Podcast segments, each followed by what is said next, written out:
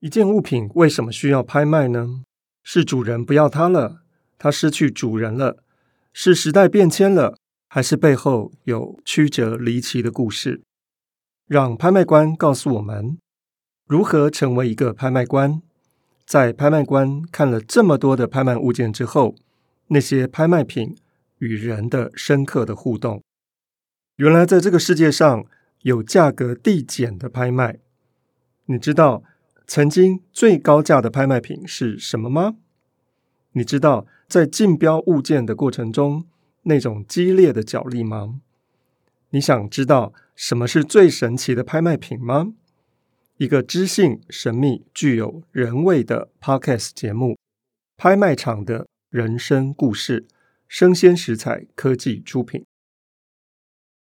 本节目由生鲜食材科技出品。Hello，欢迎一起今天遇到爱玲姐。上个礼拜我们邀请到韩国西江大学中文系的老师何雅文老师来谈一下张爱玲的散文《论写作》。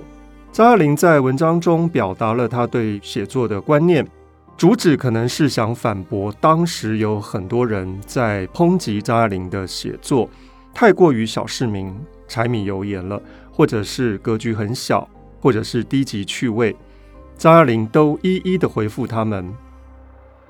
很多人觉得张爱玲的写作不过就是读者想看的东西嘛，那个谁不会写呢？我们常常以为悲伤是不断的流泪，哭天抢地的哭，嗯、对。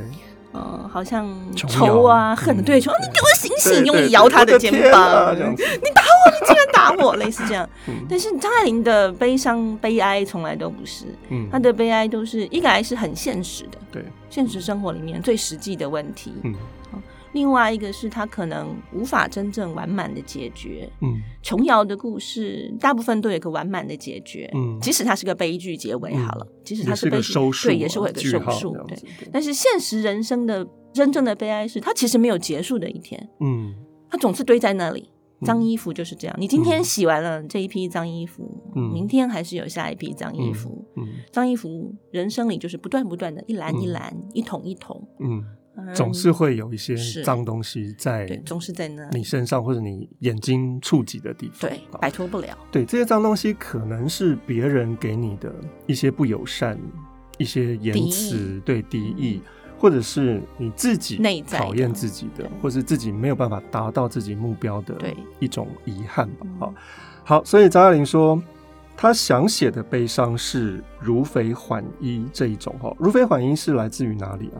来自《诗经》的亳舟，嗯，亳州哦，亳是柏树那个柏，对，舟是小船，小舟小船，对。好，张爱玲用了一段亳州的诗哦，那我们要请雅文老师帮我们解释一下了。好坏哦，居然突然间没有事先告诉我。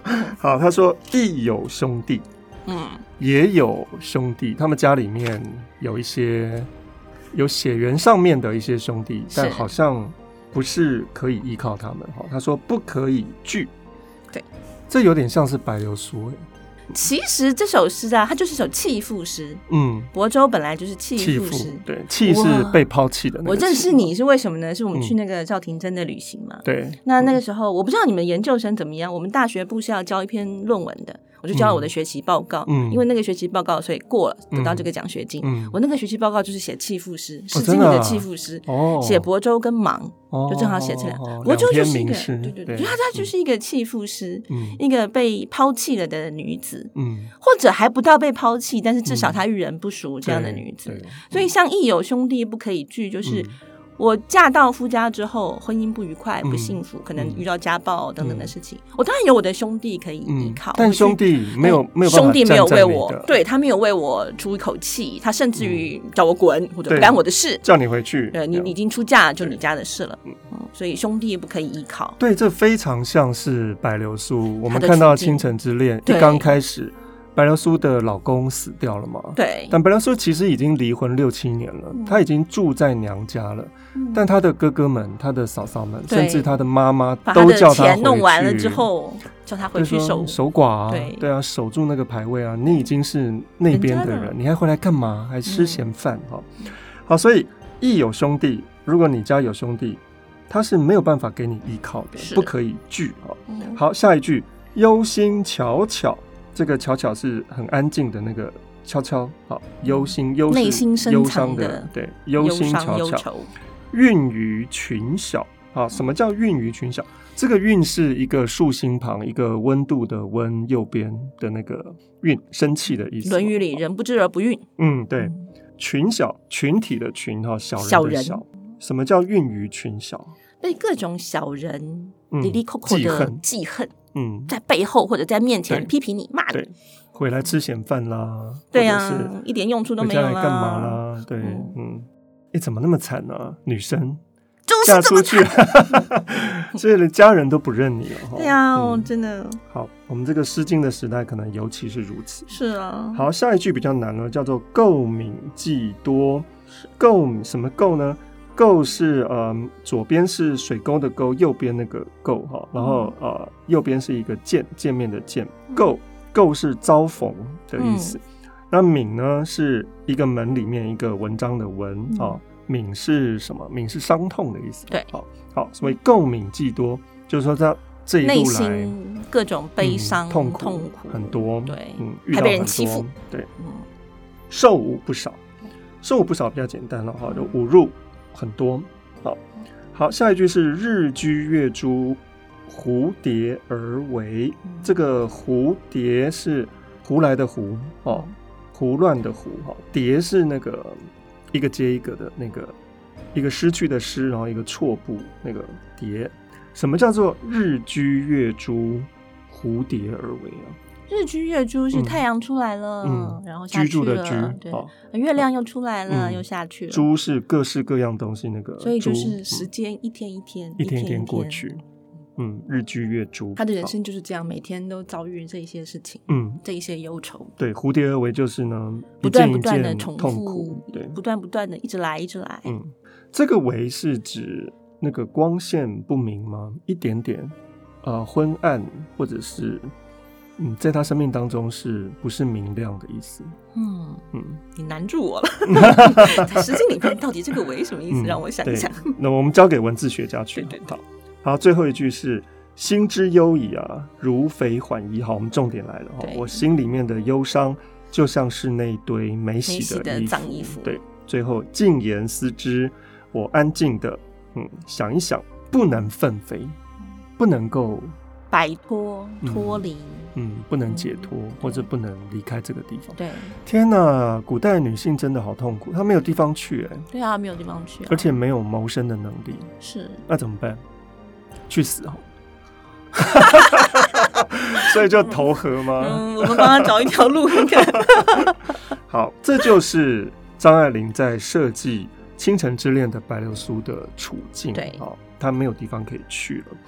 那张爱玲说：“这个悲伤就像是那堆没洗的衣服，就堆在那里。它其实也是你曾经很亲密的东西，它是贴在你身上。嗯、但是衣服也曾经是干净的、啊，对，曾经是崭新的，没错。但是现在是嗯脏掉的，嗯，嗯，可能发臭的东西。嗯、张爱玲又说：那种杂乱不洁的永色的忧伤，很像是江南的人有一句话。”心里很雾数，哦，这个雾是啊、呃，山中有雾的那个雾，哦，数是数学的数。什么叫雾树？它是不是很像闽南语的那个雾族？这个可能要问一下，对这个小学家。我觉得他的江南呢、啊，应该可能是上海这一带的，江苏南京这一带、烟波千万里，对那种感觉 不明亮。不遥远哦，嗯、你看不太清楚远方在哪里，一片茫茫的，对那种看不透的。刚才说的那个蝴蝶而为，可能你很很多阴影啊。嗯，是。好，所以张爱玲就说了，写小说总是要有一点戏剧性。好，戏剧就是要营造一些冲突，对，冲突就是要有一些磨难，界对，就要解决这个磨难。嗯，最后我觉得很有趣的是，张爱玲说。尤其是结尾哦，要有一种文字韵味啊！什么叫文字韵味啊？能不能够举例来说？嗯，张爱玲其实有举一些例子哦，嗯、但是我总觉得很有趣。对啊，他的例子，嗯嗯嗯，我们先举一个例子。他说有一天他在房间里面看到了一个箱子，而且是旧的。对，这个箱子呢，上面有一些字，好，整个这些字印成方块形，所以我们想见应该是很密集的，嗯，而且它没有断句的，对，没有断句。嗯、那那内容是什么？内容好复杂，好难断。嗯 我们只能推测，嗯，开头这个高州中同济，嗯，高州大概是地名，地名，这个人的籍贯，嗯，人人叫中同济，对，推测是这样，嗯，接下来就是一段，兔在粤东省，他开一个店，开在粤东省城，嗯，粤是那个广东那个粤，嗯，而且是广东的东部，嗯，而且是城隍庙左，嗯。但是这个地方断句应该怎么断呢？城隍庙左边就仓巷，左边就是左边的意思啊，就左边的意思。城隍庙左边，他开了一个店，他然后在那个旧仓巷里面开张了。嗯，制造家用皮箱、衣包、帽盒，卖东西的。嗯，原来是一个皮件店了。对，好，好，他说这个发客贵客光顾。就如果你喜欢他们家皮件的话呢，你可以来买哦，他们的品质是很好的。请认招牌为记，就你一定要认我这个中同记，对，这个老板做的，的对，可能高记啦，或是中记啊之类的哈。主顾不误啊，可能嗯，老朋友或者是老主顾呢，我也不会骗你哈。有年轻人、老年人，我都不会骗你。光绪十五年，好，这段文字，张爱玲说。也很有文字韵味，哎，这文字韵味到底在哪里？我们如果以一般的喜欢美文的观点来看，大概不会觉得它有什么对啊，也没有什么雕琢形容词都没有，就搞不好文理还不太通。对对，但对他来讲，我觉得那是一种时间的隔阂，嗯，隔着时间的迷人。对，它是在某个时间之前的，那箱子还是旧的嘛？对，某一段时间之前。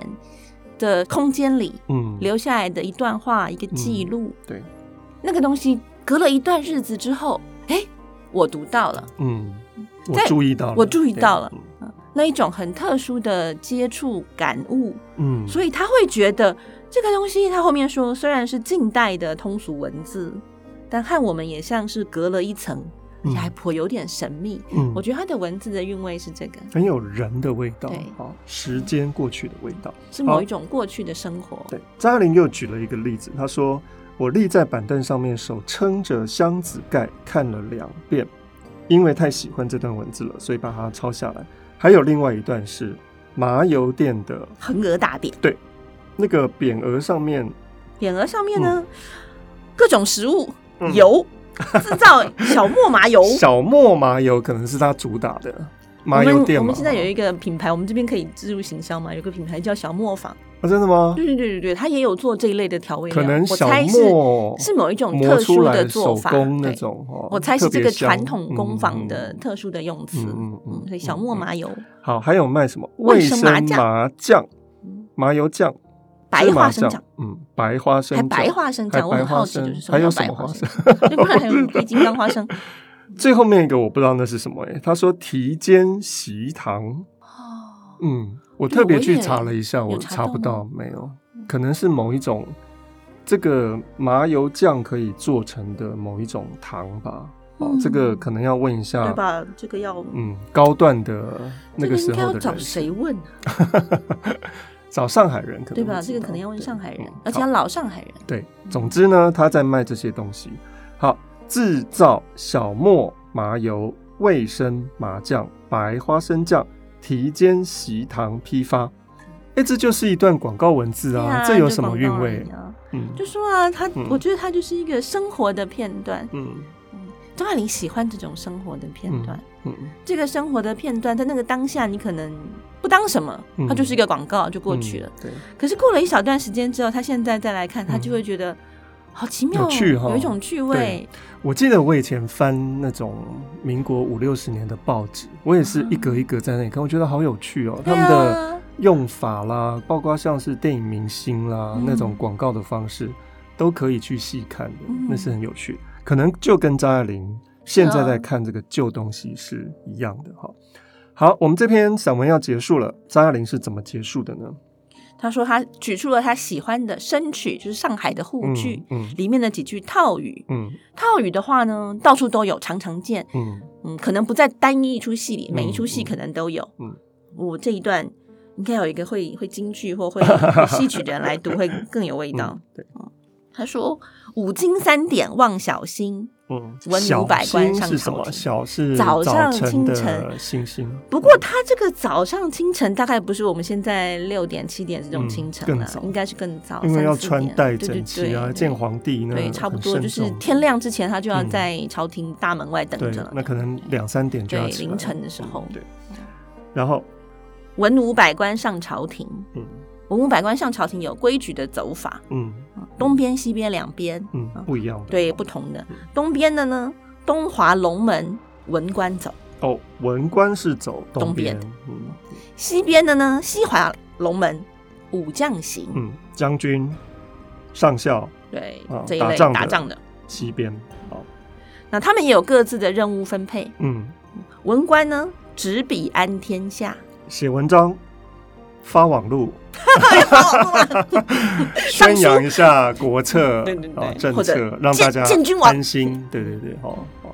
那武将呢？上马定乾坤，嗯，骑马打仗去，嗯，他觉得这是一个非常美好的、稳定的，嗯，有固定的人来说这样的话，譬如说，这个能够在申曲里面唱这个唱曲的，大概固定是当朝宰相，嗯，或者兵部尚书，嗯，都大官呢，嗯。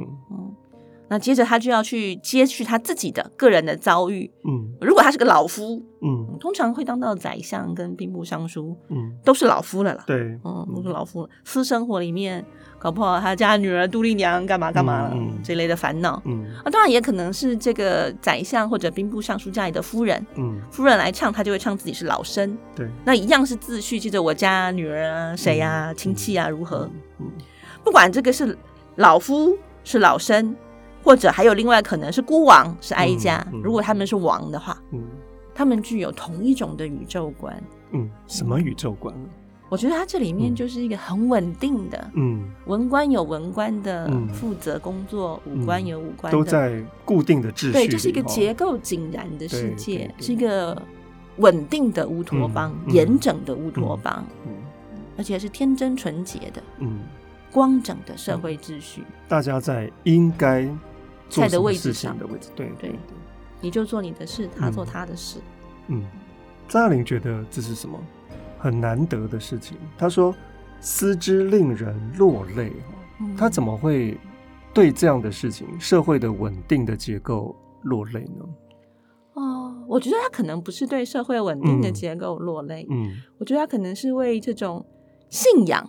嗯，你相信着这个世界可以这样子顺畅，嗯，没有阻碍，嗯，清清楚楚、干干净净的运行，嗯，而不用去面对那一篮又一篮的脏衣服，嗯嗯嗯，这样的人生，这样的世界是一个理想，对，非常的美好，对，或者是当时是在抗战的时候，对，战乱之中，很多很多的扰攘，所以能有这样的一个简单干净的秩序。对当时的大家来说，真的是一个梦哎。对啊，也不知道什么时候。对啊，什么时候会结束啊？那一天。对啊，对啊，所以真的是令人很感伤哈。那当然，很多人对于张爱玲的文学作品的攻击，那根本也就不算什么哈。所以张爱玲就用了这篇散文论写作来发表一下她在四四年的时候对于自己的创作、对于时代、对于人。或是对于时间的一些看法。好，好，那我们今天的讨论就到这边。非常谢谢来自于韩国西江大学，的，刚才才教我你好怎么念，我再念一下，阿牛哈西哦，阿牛哈西哦，对。好，那我们下一集再请雅文老师来讨论另外一篇叫做写什么。好，拜拜，拜拜。